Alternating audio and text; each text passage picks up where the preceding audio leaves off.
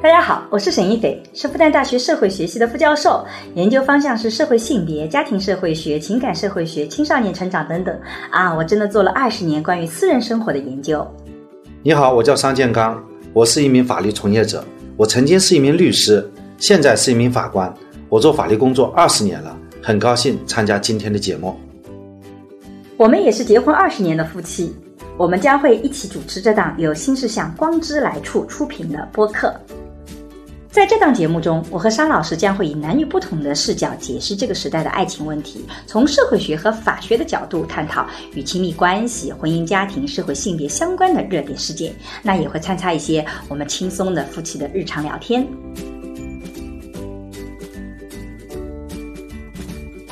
所以，为什么很多的男性明明很普通，但是他却一定要在女性面前表达的如此自信？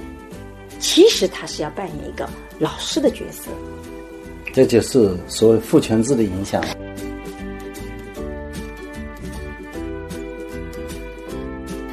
即女性既需要自己向前一步，因为你只有向前一步，你才能改变人们对向前一步的想法。但同样，这个社会也得反思，为什么就不能接受那个野心勃勃的那个人呢？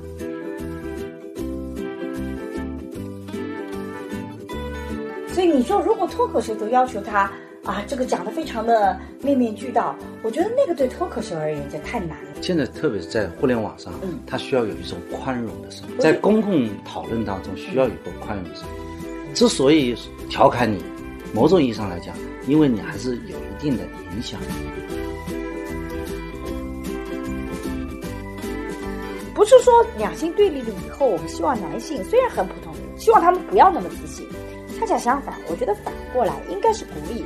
所有的人，虽然你很普通，但是你也可以很自信。大家好，我是沈一斐，我叫商建刚。好，我们今天又开始来我们新的一期录播。那这一期呢，我们其实想聊一聊楚英和杨丽事件。啊，你知道这个？你看脱口秀吗？我不看的。谁谁是杨毅啊？杨丽。杨丽啊，杨丽是干嘛的？是一个脱口秀女演员。因为我很喜欢看脱口秀，我最近看了很多的脱口秀，杨笠啊、李雪琴啊等等，我就觉得特别特别的有意思。包括那个，我之前还做了一期 B 站的视频，是严怡、严月的，讲那个两个双胞胎讲身体的脱口秀的这个领域，其实是个特别有意思的。我们今天其实谈杨笠和楚英的这个一个争论啊，这个可能很多人并不知道这个故事。他讲什么呢？嗯，他其实是呃有一个脱口秀大会。这个杨丽，她就在这个节目中吐槽，为什么有些男性明明看起来那么普通，却可以那么自信？所以呢，这个男性虽然很普通，但是很自信，这个观点呢出圈了，很多人都觉得哎呀特别有共鸣，但是呢也遭到了很多嗯呃骂声，觉得这个是不对的。然后这个时候呢，就有一个奇葩说的第六集的一个参赛辩手楚英，他好像也是某个大学的。呃，教授，他就在未经核实吧？嗯，好像他自己的身份是个，因为奇葩说他上去的时候，他就是这个呃，被称之为最 low 教授，然后最 low 教授他也承认了，但还是打的那个那个那个字幕是这样的，他也接受这个调侃，他接受这个调侃了啊，然后他就在抖音上公开的。这个发表视频来回应这个观点，我其实看了那个视频，我也觉得作为女性，我看到这个视频是特别不舒服的。他就说什么啊，因为你你你卸了妆，你就真的很普通，你就很丑。我就觉得这种这种真的是不太有逻辑啊。就是我们在说，就是女性的美都是靠化妆画出来的。但关键是我们在讨论男性的时候，说虽然很普通，但可以那么自信。其实讨论那个话题，其实，在我们的性别学里，其实是一个。我觉得讲一种现象，讲一种现象，就是说的的确确你会发现男性的自信心更强。哦，你就无非是表达，就是说，啊，在职场当中或者在社会交往当中，男性更容易自信。对，就是说同同样相貌的男性和同样相貌的女性，对，男性可能表现的更自信。对，杨丽主要是讲这样一个观点。对，虽然他看上去，其实他的重点是落在了 明明很普通。就说明你其实没有什么大不了，但你会很自信。但这个真的是一个现象本身。那你这个现象要变成女性说这个卸了妆也很丑，然后什么，然后到最后又说什么小公主啊，等等等等，这个我就觉得特别的无厘头，的确有点 low，就是那个。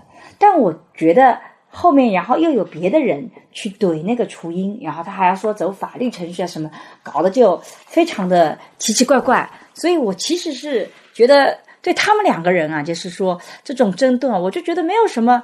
哎呀，这他已经承认自己是最 low 教授了，那也就这样子了。有的时候呢，看到这种教授也真的挺生气的。我觉得我们教授的声音、哦，他这样说，他自认为是小公主，嗯，自认为是小公举，小公举，对的，其实是韭韭菜。菜，对的，哦就被人割的。然后那啊个然后他怎么回应呢？杨杨丽就在微博上就回应说，不想当小公举，就想当老富婆。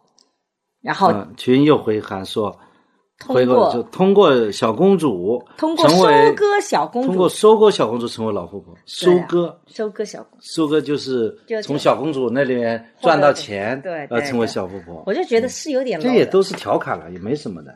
对，但是其实你会发现这个社会很有意思，就有大家都会站不同的立场，然后呢，啊，男性都会去很有很多男性去支持雏鹰的，当然也有很多男性就专门有男性也去怼雏鹰的。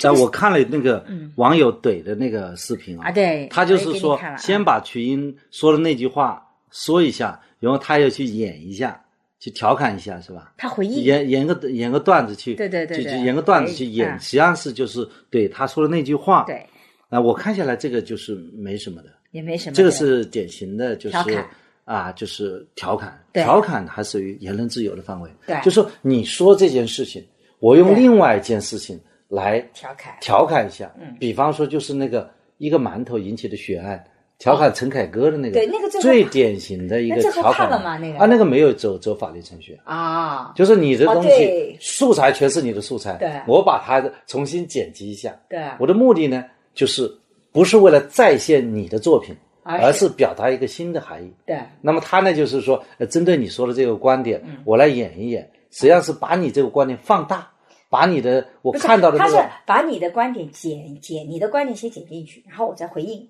就导造制造了对话的过程。这是一种对啊让让大家还冲击力蛮强的啊。对对对对对，这个还属于呃是比较典型的调侃，这不不不在法律不管这些的，哎，我倒是这还想，属于言论自由的。我其实这几年来一直看到，在现代社会中，微博上啊，这个性别对立啊是越来越严重。哎，但我自己的一个概念是说，你会发现本来只是一个调侃，一个那个的，但是网络上常常会变成一个争斗的东西，就互相男性和女性撕裂的很厉害。我这几年来做研究，我有个特别奇怪的一个感觉，就是我们如果按照这个刻板印象，就比如说我们原来觉得。呃，就就按照我们的现实的研究，我们会认为男女两性实际上的差异现在是变小，而不是变大了。比如说，过去男性要很刚强，女性要很温柔。现在我们也能接受男性比较温柔啊，男性女性比较刚强啊。我们过去觉得男性一定是要理性的，女性应该更感性。现在我们觉得男性感性也很好啊，女性也应该理性。我们过去觉得两性关系里男性一定是主动的，女性是被动的。但现在我们也很接受，女性也能主动啊，男性也被动啊。你会发现，就从两个群体的对比而言，它其实这个两个群体之间的差异是越来越小的。这这个十年是很明显的，我们的文化其实是在改变。我们对两性这种差异没有像过去那么执着于这种男性一定要怎么样，女性一定要怎么样。但是在微博上，你会发现这种撕裂是越来越厉害的。男性和女性好像越来越在两个截然不同的立场。当两性它差异变小的时候，它为什么反倒立场更加撕裂了？那什么原因？我不知道，所以我跟你探讨，你也不知道。我我不知道，我没觉得他们撕裂。你看在微博上就撕裂的特别厉害，对吧？双方都觉得，哎，这个你是针对我的男性，就雏鹰这样的表现，其实就是说，你讲这句话的时候，我就觉得非常不舒服。哦我是觉是这个原因就是啊你我我在解释为什么雏鹰这样要跳出来，哦就跳出来的时候，为什么是因为杨丽说的话让他特别不舒服。对，就让一部分的男性会特别不舒服，觉得你是站在女性的立场来批评我们男性。然后呢，就有真的人会站在雏鹰的立场，觉得，哎，你这个女性就不应该我们批评。然后女性又马上说了，凭什么你们男性说我们不能批评你呀？你看这个事件是一步步发生的，哦，啊是这个原因。发生到后，面就这个这个变成是，你你倒讲出一个核心，就是说杨丽说的话，瞿颖为什么要去怼她呢？对啊应该是瞿颖觉得她可能有点的确受不了了。对的，是这个逻辑吧？是就是大家会觉得说你真的就是在针对我的。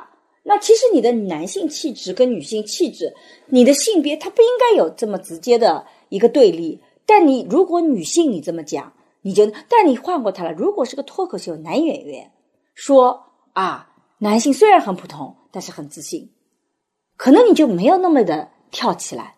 恰恰是因为是个女性来讲，所以很多的男性就很不舒服了。但实际上，杨丽讲的是个事实，真的很多的男性很普通，但是他面对女性，他会很自信。就杨丽这句话，它里面有一个含义，就不是说男性很普通，虽然很普通，你时时刻刻很自信。其实你如果听杨丽的前后文，他其实在表达的意思是，你男性虽然很普通，但你面对女性总是很自信。这是这句 话的完啊，整意思。是这个意思啊。所以楚英这样子夸啦的跳出来，其实这是其实在我看来，就是这个含潜隐藏的含义是不舒服。哎，我觉得首先我们刚刚讲到脱口秀演员啊，他有个特点，我自己是一经常看脱口秀的。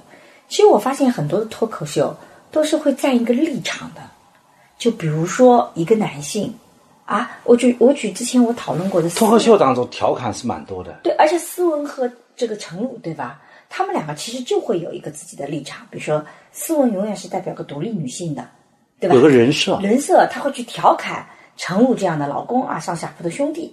陈露本身他有个人设啊，包括有很多的脱口秀经常扮演这种怕老婆的角色，然后就会讲女性多么的彪悍。然后你记不记得我们去看那他就是把生活当中来源艺术来源于生活嘛，就把生活当中那些事情事情把它抽亮出、抽象出来、提升出来，然后把它以夸张的一小手法，所谓调侃，就是说把它再表演出来，达到一种搞笑的效果。有的时候，我觉得脱口秀里面的演员也是刻板印象特别重的。比如说，我们那天去看的那一场，记我记得那个第一个的那个演员，他一上来就讲女性出门要化妆要化多久，你记不记得？然后女性化妆化的很久，对，啊。然后就那种刻板印象是经常出现。你也不能说刻板印象，我说我倒是为要为脱口秀演员表现出来，因为女性化妆化的久呢，有一大部分人是这么去去对的。去去吐槽。对，所以呢，他把这个现象搬到舞台上，对。你不能说他刻板，因为他就要去演这个角色，我我他是艺术，对我，我就觉得他们其实会把刻板印象夸张化，然后会那个，但是这种调侃的艺术本身，脱口秀它就有这个特点的。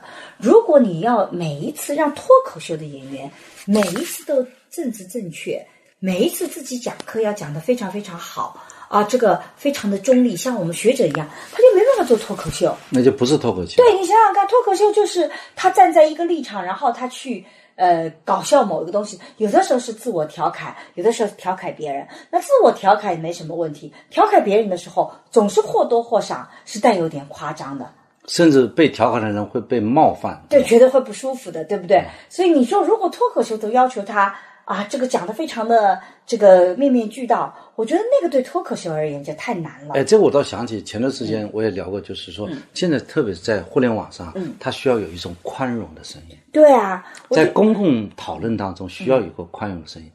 之所以调侃你，某种意义上来讲，因为你还是有一定的影响的，嗯，所以大家来调侃你。假设你的观点是没有任何影响力的，别人也不会去调侃你。所以往往被调侃的对象都是一些相对一些名人吧，他去调侃。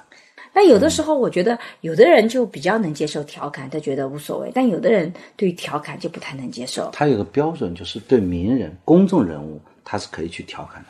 调，我觉得调侃，就我们也可以讨论一下，调侃跟辱骂区别在哪里？辱骂指的是用他的词汇，用脏词为特点的，主要是叫辱骂，嗯对吧？是没有观点的，嗯就没有不就是表达他没有美感的，嗯，就是就是他只是很赤裸裸的对骂一个人，这叫辱骂，嗯对吧？如果骂的比较雅，嗯，他是也叫骂，但是呢 会进入调侃的。比方我写首诗来骂你叫调侃啊，这叫调侃。虽然很难受，对有的时候被调侃。哎，其实这个里面，我们做家庭教育的时候，经常要告诫很多的朋友，就是说，你不要老去调侃孩子。其实你去调侃一个孩子是有的时候是容易让他受伤的。比如说，我我你记不记得我们俩刚刚生生老二的时候，老有这种这种邻居去跟我女儿讲说啊，妈妈生了弟弟了，妈妈不爱你了，妈妈不要你了。然后这不是调侃，这是开玩笑那这也是个开玩笑，啊！你可以认为是开玩笑所，以我觉得我的意思就是说，的确很难分清啊。对，很难分清嘛。所以我想的是说，其实有的玩笑和调侃，它是可能造成伤害的，是真的可能造成伤害，即使是调侃和开玩笑。呃我刚刚就举到这个例子，对吧？其实你老跟一个孩子讲，你妈一个人讲，他还好。你身边很多人讲，三人成虎了，对，然后那个孩子就真的会觉得是不是妈妈不爱我？而且你生了老二以后，你自然而然对老大花的时间可能不可能像原来一样全心全意全在上，你总会有一部分要分给老二的。这种调侃其实会带来伤害性的，对对？吧？然后你有的时候而而且是未成年人，是的，所以我就觉得，经常我跟很多做家庭教育的朋友就讲，其实我们是要去呼吁对未成年人的这种调侃跟开玩笑，其实有的时候是需要很小心的。对，所以我们回到这个，就是调侃本身，就是我觉得这个事件本身就是你调侃我，我调侃你的，只是一直到楚英突然间说要诉诸法律，这是让我觉得很奇怪的，不就是互相调侃吗？然后啊，他说诉诸法律，在我看来也是一种调侃也是的呀，这根本不可能是吧，或者根本就不应该这个进到法律，不太会不太会进到法啊。如果对方接受错误的信息，他说真的被他吓坏了啊，那也不会 那你不打但实际上，所以我我我觉得，你看，在这个过程中间，其实都是个互相调侃。我们的文化其实是需要这样调侃的，就互相就开开玩笑，我觉得也没什么问题。但是我而且觉得它对社会的这个压力呢是有减减缓的作用。对这个社会它需要有一些乐趣，包括我们为什么去看那个脱口秀呢？嗯，看着讲的东西就是一个人在那里说话，对也会觉得有时候会会心一笑，有时候也讲的也让我们不舒服，嗯，但是这就这就消费的了。对的啊。但我想回到刚刚讲的那个，回到两性差异吧。就是为什么这个男性明明很普通，但在女性面前特别自信，这还真是一个现象。我很多年以前，在一个火车站，由于火车延误，所以呢，那个地方就真的坐的位置都没有了。那天因为某个原因，反正是很多火车都延误了，然后你就一直没有坐的地方。然后那个地方呢，我遇到了一群啊、打工的人，就明显他的学历看上去不是很高的，然后他们占据了一块地方有位置坐，然后由于我一直站在旁边，其中有一个男性。年轻的男性跟我年龄差不多啊，这个他就把座位让给我了啊，让我坐休息一下。我觉得他特别善良，我觉得这个人也挺好的。然后他就跟我聊天，我也跟他聊天。然后他问我是什么样的身份，我就告诉他我是啊复旦大学的啊是呃博士，然后我是留在社会学系做老师的。然后呢，他就开始啊，你们社会学是做什么研究的啊？他就很好奇。然后我们就做做社会研究的，然后他就跟我来大谈各种社会问题。我印象特别深刻的是，他跟我讲说，你们做社会学研究，你应该好好研究这些主题，比如说某某公司啊，已经这个把中国的这个百分之多少的这个利润全拿走了，你们应该去做这种公司到底要不要它存在？你们做社会学，你们应该做什么什么研究？我那个时候听他讲的时候，高谈阔论，对我都惊呆了。就是他明明知道我是博士身份，他明明知道我是复旦的社会学教授，而他自己根本就连大学都没上过。他之前也在跟我讲，他没有上过大学，他怎么会突然间有这个自信来告诉我，你作为一个社会学的研究者，你应该去做什么呢？肆无忌惮的高谈阔论。然后呢，最有意思的是，身边那些他身边那些人哦，都觉得很崇拜的看着他。那个时候我就面对了一个困境，就我要不要说你讲的这个根本就不是个事实？哪有一个公司拿掉了中国百分之十的、百分之二十的什么这种这个什么这个钱，这个钱全被他一个人挣了？不存在这样的公司。哪有你说的这种现象？我我要不要去驳斥他？但我突然意识到，如果我在那个场景里这么去驳斥他，他的面子就全被我服了，他就会特别没有面子。所以我就做了件事情啊啊啊！我就啊啊啊啊，是这样啊，我就开始不发表任何的评论，对因为我要维护他男性的面子。啊，这个蛮有趣的。就是在我们的文化里面，常常男性就是一个老师形象。如果一个男性不能教导这个女性，这个关系在性别关系里就会被看成是有问题的，哎呦，比较别扭，对吧？对，比较别扭的。假设你弄一个比较资深的男主持人，有用一个很年轻的女主持人，对。如果那个男主持人呢比较年龄大的啊，资深的，不断的去请教那个年轻的女主持人。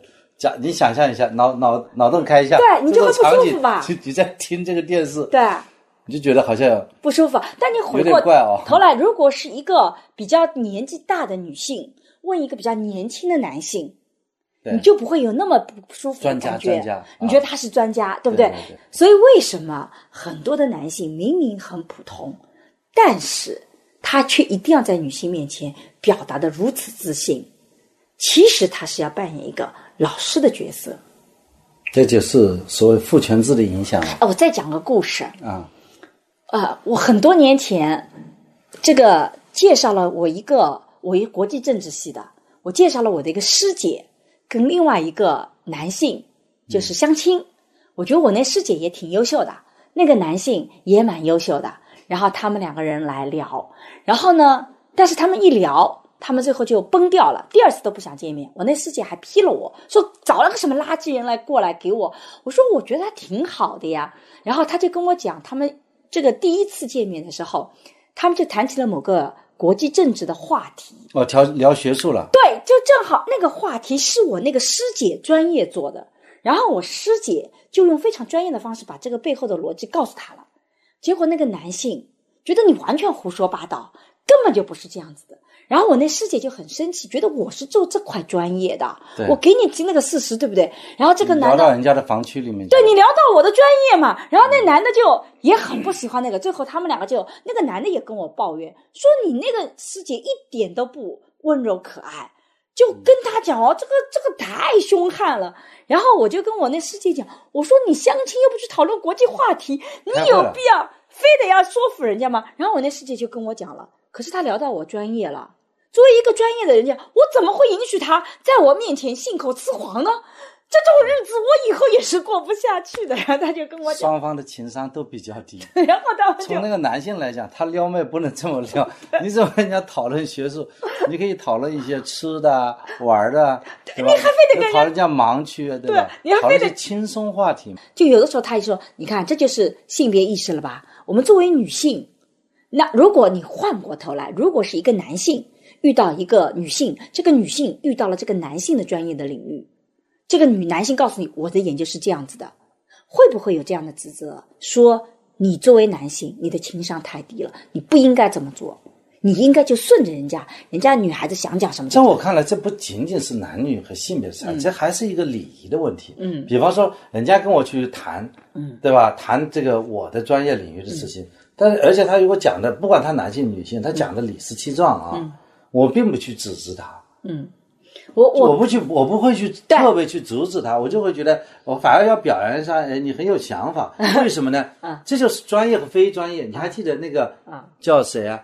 那个韩寒嘛，写了一篇文章嘛，嗯就是他一个晚上在捡球啊，他认为他打那个台球打得很好，对和一个台球专业选手去打，嗯他只有捡球的份儿。对但是你说。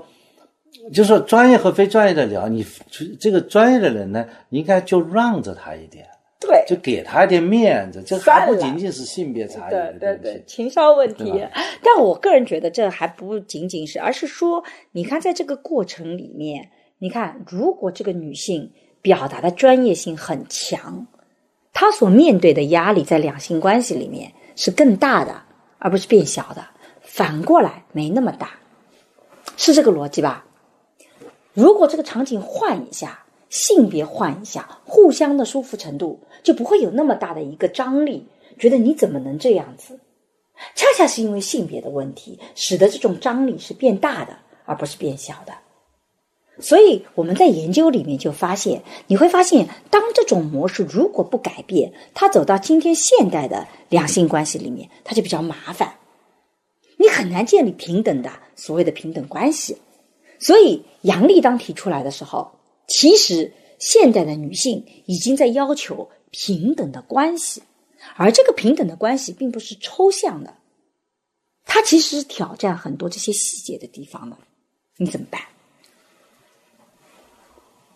那么，一个作为男性来讲，如何去面对这样自信独立的女性呢？哎，你有一个特点，我觉得，你其实看人的时候，你不太看人家的性别的。那当然要看性别了，但是，但是他关键是谈什么事儿？如果他是工作，嗯，那么工作当中，工作场合应该是没有性别的，对。对吧？对，就是他，他如果不管他是男性还是女性，嗯。如果他是表现的非常专业，嗯。对吧？嗯。如果你一个女性，她在指挥的时候，嗯，非常冷静，很刚，嗯，那你要你应该还是非常认同他，嗯因为在领导者，他就是要很刚的角色，对，对吧？但反而如果说他既是个领导者，他又犹豫不决，嗯那么很可能是因为他是女性，所以反而给予原谅。嗯但如果他是一个男性，他要做个领导，他又犹豫不决，那很可能我们就要抱怨。嗯。所以，什么场合下你会觉得这个人的性别是重要的？我觉得这个性别还是就是我讲，因为性别没有对错了，男性和女性性别没有对错了。嗯，他如果是呃他的性别为他的这个职场加分了，嗯，那我们应该欣赏他，嗯，或者说他的性别不受他这种他的这个职业行为不受他的性别影响，那应该还是要去认可他，嗯，即便是受一点影响，嗯，那我们可能认为这是性别给他带来的一种缺陷，嗯，一种不足，也应该去原谅了。嗯，因为我在跟你交往的时候，我觉得你你其实是一个，你是个直男，对吧？我对你的评价一直是个直男，但你这个直男有一个，就你会对自己有非常传统的要求，比如说你希望作为男性，你能够挣钱养家，你能承担很多责任，你能扛起偏天。但是呢，我发现你有另外一个特点，你脑海里没有那个性别的框，就你不会觉得女性应该做什么。你只是对自己有要求，但你对别人的性别没什么太大要求。你不会觉得你身边的助手男性和女性有什么区别，只要他能用就好，不能用就不行。男，我在工作当中也带了很多的助手啊，嗯有些的确的，有些男性特别好，嗯有些女性特别好。我觉得他们的能力和他的这个性别没关系。嗯比方说缜密，嗯那有些男性也很缜密，嗯对吧？有些女性很粗糙。嗯。啊。比方说这个呃诉讼能力，嗯。那么有些女孩子诉讼能力也很强，嗯。不不不比谁差的，嗯。对吧？有些男性他诉讼能力也很弱，嗯。这好像因为我们这个呃原来的原来做律师的时候，嗯。这个助理因为是这个这样一个工作啊，嗯。其实没有和性别不对性别没什么要求，嗯。反而现在在呃法院的这个岗位上啊，嗯这个我们单位的这个女女法官的比例是越来越高了，嗯对吧？嗯他们往往都能够做出很多啊精彩的判决，嗯有的时候做决策在讨论的时候啊，他的一种坚持的程度啊，嗯这个往往还是超过男性的。嗯。性别应该讲对这些职业没有造成影响。所以你看，你的性别观是说，其实有两种性别观，我们并不觉得有好坏，就是甚至我们觉得你这个你在这个里面，我们被称之为叫战略性的性别观。就你看一个人，并不根据他的性别去做任何判断，你只看他的专业能力跟这个事情相关的，这其实就叫战略性的性别平等观。这个其实是我们希望要实现的这个地方。但是呢，还有一种观念就是说，比如说本身是女性，我们在现实性的得给她更多的机会，因为他很可能本来就自信心不足，所以我们要给他些机会，也会有那样的性别观，那个被称之为一个现实性的性别观。只要你不歧视他，你愿意用积极法案啊，就给他一些那个也可以的，这是两种不同的观念。但我觉得你我们刚刚问到说男性又该怎么面对自信独立的那个，我就印象特别深刻，就是说，你看，你就做的有一点我觉得很欣赏的地方，就是你不太在乎这个人的性别。哎，我还记得有一个印象特别深刻的事情，是你那个时候这个这个助这个助手告诉我，那天你回来也跟我讲的，你记不记得？有一天什么事儿？你做律师的时候，有一天有一个还长得据说很漂亮的实习生在你这边工作，然后呢，他哪个活呢没有哪个事情没有做好，被你狠狠的批了，然后呢，他一个下午我有吗？我从来很少批评人的。啊，你批的，据说你批了他以后一个下午，你出去你出去做别的事情了，他哭了一个下午，等你下班的时候回到办公室，他还在那边哭，然后呢，那个时候已经快下班的时间了，然后你就把他找进来聊一聊，到底怎么一回事儿。嗯，然后那一天呢，没理由谈工作，我没理由哭啊。对啊，在你概念里面谈工作有什么好哭的，对不对？哎，你怎么看待我是？就事论事的你你你为什么觉得工作里面女性哭你就觉得很奇怪？啊，这个是很奇怪的，啊因为我是跟你谈工作，嗯就事论事啊，不涉及到人啊，啊，没有理由哭。你对待工作有什么好哭的？对，你就把他给找进来聊了聊。然后那天，你一般来讲，你的所有的助手，因为有好几个助手，他们下班离开之前都会跟你打招呼。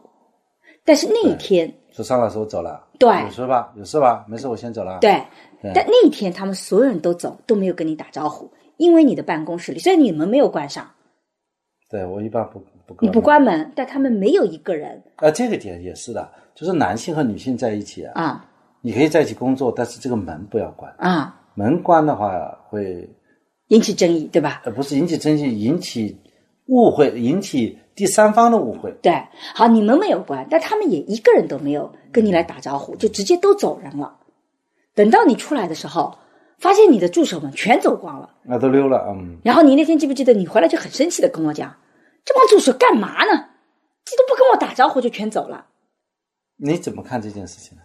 啊！你怎么看这个？我记得我当时我已经不太记得了，我只是当时跟你讲，我说你去了解，这个事儿？我记得这个事儿呀、印象可深刻了，嗯对吧？然后你第二天你第二天不就去问了吗？啊，为什么都不跟我打招呼就走了？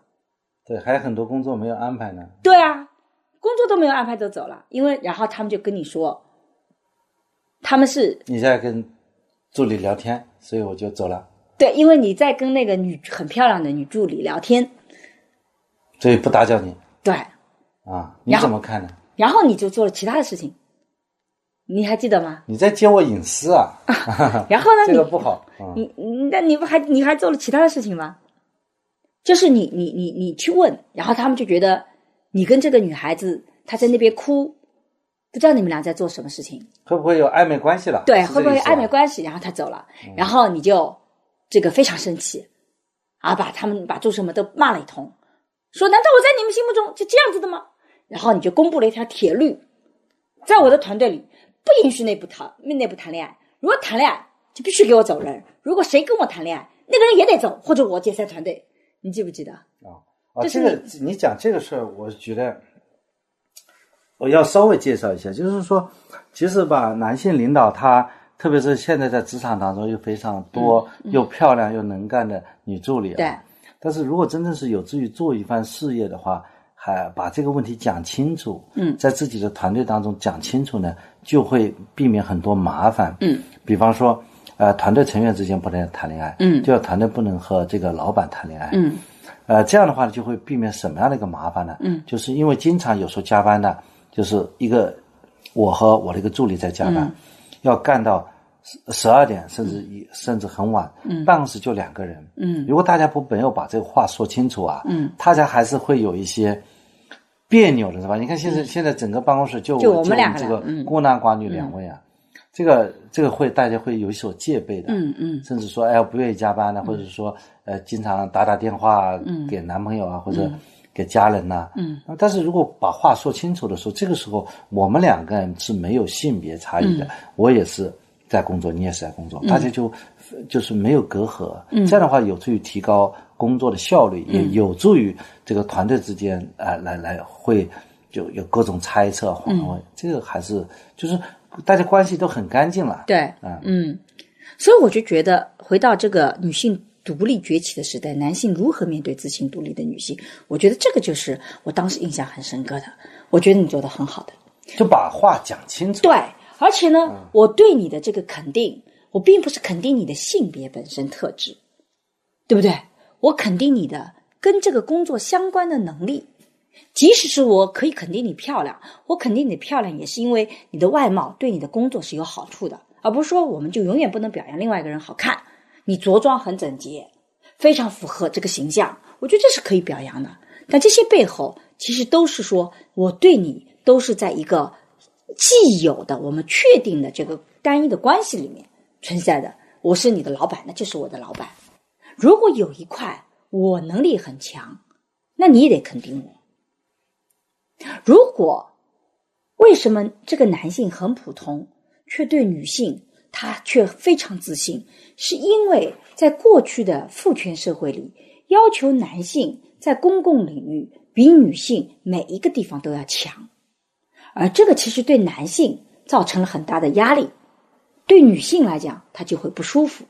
所以这就回到了那个为什么他很普通，但是又却很自信。杨毅的话，他是说男性那么普通却那么自信。嗯，他实际上他反思的是为什么女性在相同的情况下却不能自信？这背后的逻辑是什么呢？其实我觉得这个恰恰是讨论这个话题一个非常重要的点。我觉得与其去批评。就我们刚刚讲到，男性虽然很普通，但是他很自信，是因为他时时刻刻都要求说，我在每个方面其实要表现出我其实对这一块是有一定见解的。而这个恰恰是在女性的文化里比较欠缺的，就是我们的性别文化是要求女性是被动的，要求女性是顺从型的，所以我们在很多事情上是不太愿意去表达，我其实在这一块里面有我专业的见解的。所以某种意义上讲，他就不那不那么自信。所以有一本书，哎，这个我们在女性主义对于女性在职业场所到底应该怎么做，有两个不同的争论。一个叫向前一步，他强调说，你女性如果要在职业场所走得更好，你就必须自己向前一步，你必须要在比如说坐位子。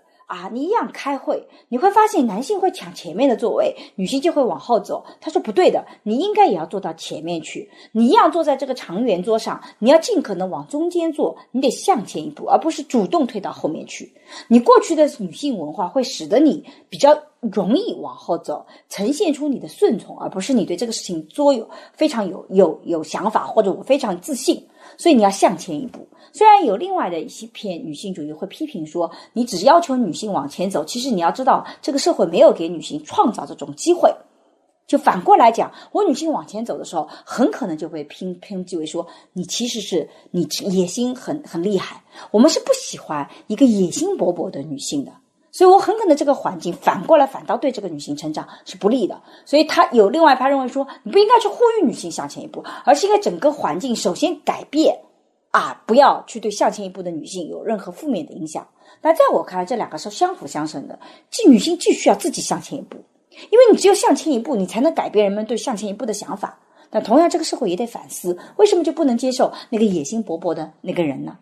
不过也是啊，如果女性的话，她要去竞争一个位置的话，嗯，大家很可能就觉得。呃，如果他吃相比较难看，嗯，这个就有有容易引起反感。对，但是，一旦女性把她放到这个位置上，她干的还不错，嗯，这个时候大家可能对她的评价反而更高了。对的，不容易。是的啊，一个女同志把这个事情都能干出来了，对，对吧？所以我们其实是说，讨论到这个点上，其实我们是特别鼓励，我们不是去说要求现在以后的男性虽然很普通，但你就不要那么自信。恰恰相反，我觉得我们其实是要鼓励女性。虽然你很普通，但是你其实可以变得更更自信，也很自信，也很自信。嗯，因为我觉得其实每个人的特点是不太一样的，我们的标准没有必要那么的单一。这个我觉得还是正能量的，嗯，要讲，就是说不是很优秀，或者你自认为很普通，嗯，你也可以很自信。对的，呃，比如说，就是就我可能面对别人，我可能没那么美，我长得也没那么好看，但是没关系啊。我觉得我也有自己的特点啊，我并不是说每个个体他一定要非常非常的优秀，每一块都很好，他才可以很自信。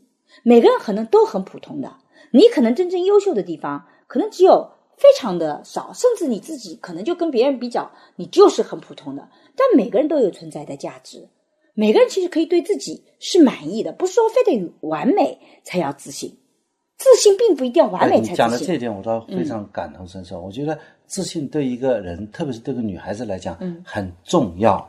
对每个人自信的人才美，对，是这样的吧？是啊就是说，如果她这个女孩子她不自信，其实也影响她的各个方面的能力啊。对，比方她的人际交往能力啊，她的工作能力啊，她假设她不自信的话，她就可能会影响上，对的就会受到影响，是的。对吧？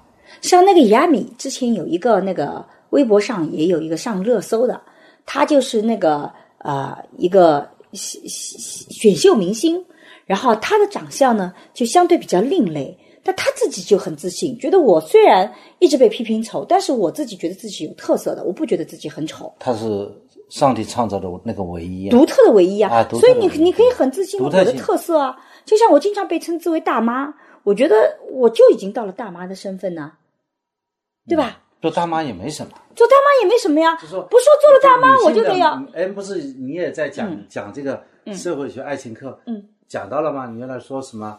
呃，这个美美女性在每个年龄有每个年龄的美，对啊吧？不见得说年轻就是美，对啊，年龄大有年龄大的美，对的吧？而且我觉得你不同的年龄段有不同年龄段的这些优势，而不是说你到了一定的年龄，你面对这些啊年纪你就觉得自己啊真不行了，我老了。我觉得老就是一种承认自己不行嘛。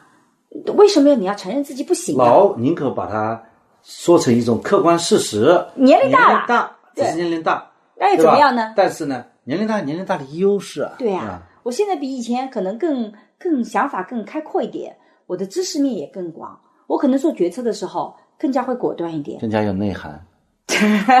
更更会那个讽刺别人、调侃别人吗？所以我觉得我们其实反倒是过来呼吁说，不是说两性对立了以后，我们希望男性虽然很普通，希望他们不要那么自信。恰恰相反，我觉得反过来应该是鼓励所有的人，虽然你很普通，但是你也可以很自信，咱也可以侃侃而谈嘛。即使是遇到那些啊，这个你不是这一块领域的，你也可以侃侃而谈你的看法嘛。那如果别人说啊不行，你这个全胡扯八道，那你也不要生气嘛。的确你不是这个专业的，你就再继续去争论嘛。我觉得这一点是很重要的。我觉得还有一个，为什么女性不那么自信？我就发现现在对女性的要求啊，其实是偏完美的。就你会发现，我们要求女性要上的厅堂，下的厨房，然后还得要这个打得了小三，这个杀得了木马，对女性要求就特别的完美，好像只有完美的女性才是可以自信的。可是呢，我们从小对男性的培养或者对男性要求，你只要有一个要一个优点，很可能我们就可以孤立了。是不是这也是会使得男性更自信或女性更不自信的原因呢？对，对女性呢，就是说有两种，嗯，女性只有一种是女王，还有就是芸芸众生。在一个群体当中，有那么一个嗯漂亮的，嗯对吧？嗯而且主要是以这个外貌外貌嗯协会的啊，嗯这个为主，嗯啊，我只要是长得好看，嗯就可以自信；嗯长得不好看，能力又很强，嗯。往往呢就觉得就是叫丑女多作怪。嗯。这的确，这个是社会对女性的一种啊不公平的一种刻板印象啊。嗯。这种情况有，如果说一个女孩子她长得特别漂亮，嗯。这就够了。嗯。啊，如果她长得漂亮，能力又很强，哎呦，这个就很麻烦，就就很就很就就是就这个人就会嗯。望而生畏嘛。嗯嗯呃，就像我们大学里有些这个特别强的女孩子谈恋爱还是蛮痛苦的，嗯，就没有自就男孩子都不敢接近嘛，太强了，对，因为你在他面前就没有自信心。对，没有自信心的。我们今天要么就聊到这里，我们聊的这个从一开始的这个阳历和雏鹰的这个冲突，呃，阳历本身是一种调侃，对，而且我们觉得这个脱口秀里要求他每一次都是非常政治正确，包括男性，我觉得也要宽容的。有些脱口秀的演员，他其实就是得站个立场，站个人设，然后他去做一些夸张的演绎。如果我们连这个都不能容忍，要求所有脱口秀的演员一定要啊每一次都这个很全面，我觉得就不会存在所谓的脱口秀本身了。我们解释了为什么有些男人明明很普通，但他却在女性面前可以很自信，这背后的文化是什么？但反过来，我们也强调，我们讨论这个话题，并不是说希望最后大家啊明明很普通，然后就一点都不自信。这反倒也是我们应该要鼓励女性也要自信。对，我们要鼓励女性，即使我们是很普通的，我们也是可以很自信的。我觉得这个是我们想要的。换句话说，男性很普通，呃，缺迷之自信啊是没错的。对的我们需要鼓励的是，女性很普通，也要自信，也要自信哎呦，这话太好了，对吧？我们希望他们大家都很自信。好，那今天呢就到这里。如果你身边有因为这个这句话而觉得因为自不自信的问题，因为性别差异受过伤害的朋友，都非常欢迎你分享给他。如果下一期有你希望我们聊的话题，可以在评论区留言。下面留言就是聊，我希望聊什么样的话题？对，或者你觉得最近发生了什么话题，你觉得很有意思的，也可以啊、告诉我们，我们也看看看这些话题我们感不感兴趣。如果我们感兴趣的话，我们就可以聊起来。对我感兴趣，你感兴趣的话题。对，另外我们一定要再跟大家解释一下，我们这一档播客是个夫妻播客，并不存在女主持或男主持。老有人批评我们说女主持抢话或男主持啊这个打断，你们千万不能这样批评沈老师，你这样批评沈老师，沈老师弄得连说话都小心翼翼，这样就不自信了。就像我们今天讨论的这个话题，对吧？女性这个也要自信。为什么你就不不会不自信呢？啊，也批评你不要打断我啊。啊，批评我打断我，我就装作没听看见呢，因为我只看对我有利的一些观点，这就是男性的天然获得的那个 优势啊，这也是被文化建构下来的。你看，这也是发生在我们身上这样一个对现实的例子啊。你说我打断你的话，我没觉得我做错了，对对吧？或者说我没觉得这个是个问题，我也没觉得我打断你或抢话有什么问题，对，你也你也没造成我什么样的问题，对，是吧？所以这就是我们常规的聊天的方式。就大家觉得女性打断男性的话呢就不好，这也是从我们这件事情上嗯反映大家对女性有一种要求的。真的吗？对，就是女性就不应该打性打到男性说话，对吧？你这个又拔了一个高度吧嗯，所以大家一定要这个理解我们，我们就是这么随便聊的，互相有的时候听着不耐烦会打断对方，也没有啊，我觉得 你聊得好就好了，我开心就好对你开心就好。啊。我我也希望你开心，希望各位听众开心。好，那今天就到这里，再见，再见，拜拜。再见。感谢大家的收听。最近呢，我和新事项合作了一门新课，是讲授社会学的爱情思维课，希望能帮你对爱情提供结构性的观察。如果你喜欢更深入的、更加系统的社会学思维去看待亲密关系，欢迎你在微信里搜索公众号“光之来处”，关注后加入学习。是万物皆有裂痕，那是光之来处的光之来处。如果你需要咨询跟亲密关系相关的问题，也可以在“光之来处”公众号回复“知识星球”或者“资讯”，我会来回答你的困惑。爱情是勇敢者的游戏，祝你敢于用理性去建构和相信亲密关系。谢谢大家的收听，今天就到这里，我们下期再见，拜拜。下期再见，拜拜。